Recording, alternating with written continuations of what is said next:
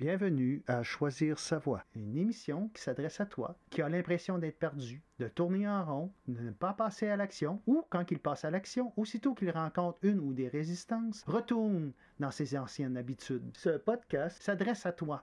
Il peut t'aider en t'expliquant ce qui se passe à l'intérieur de toi, te donner des conseils, des connaissances par des entrevues et des enseignements pour te permettre d'enfin de choisir ta voie. Lors des deux premiers épisodes, je vous ai raconté les événements qui se sont passés à mon emploi et le cheminement qui m'a emmené à laisser cet emploi, tout en parlant de la différence entre sortie de zone ou rester dans sa zone de confort et les résistances que l'on rencontre quand on choisit ta voie. Durant le processus de décision, il fallait que je réfléchisse aussi à savoir ce que j'allais faire un coup que j'aurais décidé si je restais à ma job ou pas. Je me suis souvenu qu'en 2009, j'avais fait de la suppléance et que j'aimais ça. J'ai pris contact avec une personne que je connaissais dans la commission scolaire pour savoir qu'est-ce que ça me prenait pour appliquer comme suppléant. Elle m'a dit que ça prenait mon relevé de notes et un CV. Donc, j'ai fait le tour de la maison pour trouver mon relevé de notes, puis je ne l'ai pas trouvé. Donc, j'ai dû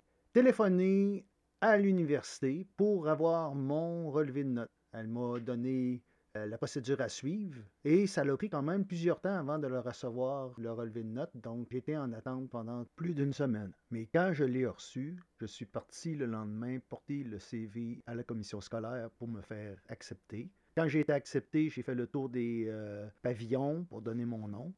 Et le jeudi, j'ai eu un remplacement dans une école du primaire en deuxième année. Je commençais à 7h45 et je terminais à 15h05, une journée complète, avec des enfants de deuxième année. Donc, le matin, je suis arrivé à l'école, j'avais une surveillance. Rendu en cours, je me promenais, d'un j'ai vu une petite fille qui était toute seule dans son coin, la tête à côté sur une vitre, et elle semblait tellement triste. Donc j'ai été la voir. Salut, t'es tout seul? Elle dit oui. J'ai dit, y a-tu quelque chose qui va pas? Elle dit, je m'ennuie de ma maman. Là, je la regarde, je dis, oh, ben c'est normal que tu t'ennuies de ta maman. Tu sais, t'es pas habitué d'être loin d'elle, hein? Elle dit, ouais. J'ai dit, ok, ça te tente de faire un exercice avec moi? Elle dit, ouais. Ben, ferme tes yeux, respire. Prends un grand respire. C'est comme ça. À mi-minute, puis là, j'ai dit, après ça, tu pires comme ça refais-le. Elle l'a refait. J'ai dit maintenant, essaie d'aller dans tes souvenirs puis de te rappeler un moment où tu étais joyeuse, que tu avais beaucoup, beaucoup, beaucoup de plaisir. OK. Imagine-toi que cet événement-là est en train d'arriver encore une fois. Puis là, au bout d'un certain temps, je lui ai demandé si elle se sentait un peu mieux. Elle a dit oui, je me sens un peu mieux. Je dit ah, super ça, hein? Elle dit oui. J'ai dit, bon, ben garde, quand tu vas te sentir triste comme ça, là, ben, reprends ton souvenir que tu t'es rappelé, puis revis-le. Comme ça, ben, ça va diminuer ta peine. Est-ce que ça te tente d'aller jouer avec tes petits amis maintenant? Elle dit oui. J'ai regardé partir la petite fille pour aller jouer avec ses amis. Puis à l'intérieur de moi, j'étais vraiment fier de moi parce que j'avais l'impression d'avoir aidé cette petite fille à surmonter sa peine et d'y avoir donné des outils pour justement l'aider à surmonter ses moments de tristesse. Puis ça, ça valait de l'or en bord pour moi. Ça m'a mis des étoiles dans les yeux, là. Je me suis vraiment senti à ma place. Pourquoi? Parce que depuis que j'ai commencé à étudier la pleine conscience, j'ai appris des trucs, des outils, puis comment fonctionnaient certaines choses de la vie. Puis je me suis dit, crime, ça devrait être enseigné ça dans les écoles. Si j'avais su tout ça, là, ben j'aurais agi autrement, j'aurais été capable de me maîtriser, puis euh, tu sais, j'aurais pas fait autant de choses puis de souffrances autour de moi, puis j'aurais moins souffert aussi parce que veut veut pas euh, à chaque fois qu'on agit puis qu'on fait quelque chose, ben on risque de blesser quelqu'un sans faire par exprès, mais chacun a ses blessures à l'intérieur d'eux, puis quand une de ces blessures est éveillée, ben il souffre, mais des fois, ben, si tu ne te rends pas compte de ça, ben, tu es sur le pilote automatique, tu fais souffrir les autres. Mais si tu es conscient de ça, ben, quand tu vois que la personne réagit, tu peux appliquer les euh, outils de pleine conscience puis demeurer un peu plus calme. Puis au lieu de réagir à sa réaction, ben, tu prends du recul à l'intérieur de toi et tu agis en conséquence pour essayer de régler le problème au lieu de réagir et d'envenimer la situation. Donc, c'est utile. Ça permet de régler certains problèmes sur le champ au lieu que ça traîne puis que ça s'en venait. Pour revenir à la petite fille, est-ce qu'elle va s'en souvenir de ces enseignements-là? Peut-être, peut-être pas. Si elle s'en souvient, est-ce que l'outil que je lui ai donné, elle va s'en servir? Ça, ça reste à son choix. C'est à elle de décider, puis moi, j'ai aucun pouvoir là-dessus. La seule chose que je peux faire, c'est de donner l'outil,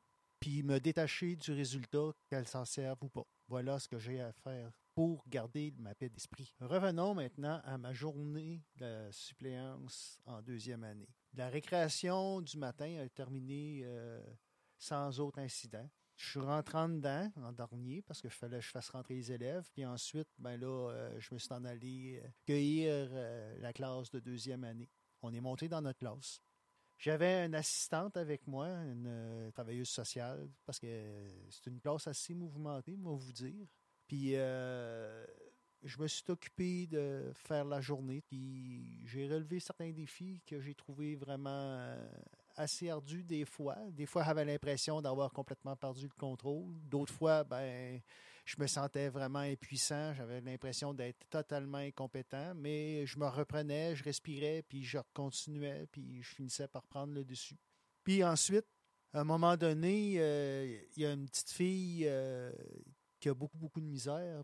Je commence à essayer d'y montrer les mathématiques. Puis, à un moment donné, elle a réussi, tu sais. Puis là, j'ai dit, euh, tu savais-tu qu'à chaque fois qu'on réussit, on serait supposé de fêter ça? Parce que c'est important de fêter nos bons coups. Parce que sinon, ben, comment veux-tu avoir de la joie? Donc euh, là, c'est ça. J'y ai expliqué. J'ai dit, à chaque fois là, que tu réussis de quoi, que ça soit minime, dans ta tête, là, tu cries Yay! Là, elle me regarde comme intriguée. J'ai dit, ben oui, comme ça, ben tu dis à ton cerveau que tu as réussi, donc ça t'encourage à continuer. Puis quand il va arriver des moments difficiles, ben tu vas te souvenir que tu as été capable de réussir certaines choses, puis tu vas y aller un pas à la fois. Oublie pas non plus que ton cri yé dans ta tête, il doit durer plus que 10 secondes, sinon ça n'a aucune incidence sur ton euh, esprit. À fêter toutes les petites victoires comme ça, là, ben, ton esprit va prendre goût à réussir. Quand il va avoir des difficultés, mais pour pouvoir dire yé, ben, il va se forcer pour pouvoir continuer à pouvoir dire oui. Yeah, j'ai réussi. À un moment donné, il est venu le temps de la récréation. Donc, j'ai fait mettre en rang, puis on s'en va dans la salle qui aille s'habiller. Je me rends compte qu'il y avait une petite fille qui avait des larmes qui coulaient ses joues. J'ai dit, bon, voyons donc, qu'est-ce qui se passe? Donc, je m'en vais la voir. Je dis, ben, qu'est-ce qui se passe? Pourquoi tu pleures? Elle me dit, ben, quand il y a une suppléant comme ça, là, ben, les élèves, ils sont pas euh, disciplinés, puis ça guérit, puis ça s'énerve. Puis moi, là, ça me donne mal à la tête, ça. Quand j'ai mal à la tête, des fois, là, à la fin de la journée, là, mon mal de tête est tellement intense là, que ça prend trois heures, des fois quatre heures avant que ça se calme chez moi. Puis j'ai ça. Oh, pauvre cocotte. J'ai dit, on va essayer de quoi? Prends un grand respire. Donc, je l'ai fait respirer, puis je l'ai calmé, puis je disais, quand que ton souffle sort, tu dis calme, d'une façon hypnotique, comme ça. Donc là, je dis, essaye. Donc, elle l'essaye. Là, j'ai dit, puis, ouais, ça va bien, ça va un petit peu mieux, merci. Ce que tu pourras faire aussi, tu sais, Concentre-toi sur ton monde intérieur. Imagine-toi que tu te fais une bulle, là, qu'il a rien, rien, rien de l'extérieur qui t'attaque. Puis là, j'y ai expliqué toutes sortes de petites choses comme ça. Elle était tellement contente des outils que j'y avais donnés. Elle m'a remercié plusieurs fois, puis elle était vraiment, vraiment contente. Donc, ça m'a vraiment fait plaisir, ça aussi, que j'ai eu vraiment l'impression d'avoir été utile, d'avoir aidé ces enfants-là à mieux se sentir par rapport à ce qui se passait dans la classe. Vous vous demandez peut-être où c'est je veux en venir avec toute cette histoire-là? Ben, dans le fond, j'ai trois concepts que j'ai parlé aujourd'hui. Le premier, c'est qu'on peut changer nos émotions avec des souvenirs heureux. Pour faire ça, il faut qu'on se pratique le soir avant de vous coucher ou durant la journée, durant une pause ou à chaque fois qu'on a un temps mort. Prenez un événement heureux puis revivez-le dans son entièreté. En fait, c'est simple. Quand tu revis l'événement, tu visualises les personnes qui étaient là, les émotions que tu as vécues.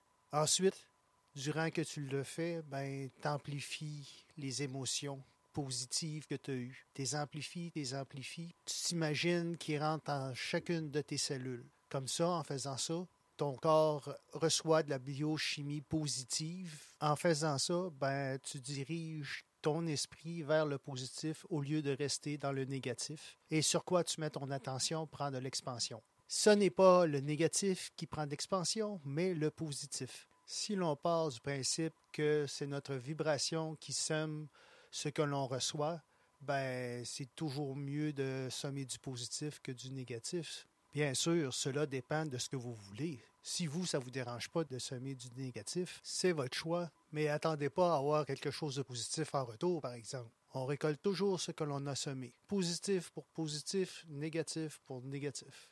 Il s'agit de savoir où on veut mettre notre attention. Un peu plus loin dans mon histoire, on a vu que j'ai dit à la petite fille qu'il était super important de fêter nos victoires. Pourquoi? Parce qu'à chaque fois qu'on célèbre une victoire, notre cerveau sécrète de la dopamine. Il existe quatre hormones du bonheur. La dopamine, la sérotonine, l'endorphine et l'oxytocine. Je vais vous en parler un peu plus longuement dans un autre épisode. J'ai aussi parlé du havre de paix. Pour créer celui-ci, il s'agit de faire un genre de méditation où tu t'imagines dans un endroit où la paix règne. Pour tant que tu es en état d'énervement ou que tu as besoin d'avoir la paix, tu puisses aller te réfugier là pour reprendre un peu plus de maîtrise de soi. Je vais revenir sur ce concept dans un autre épisode et qui sait, peut-être d'ici ce temps-là, j'aurai créé une méditation pour vous que je vais donner gratuitement sur mon site internet davemainville.ca. C'est ce qui termine mon émission pour aujourd'hui. Je vous invite à venir donner vos commentaires et ainsi que liker mon émission. Je vous retrouve sur le prochain épisode. À très bientôt. Au revoir.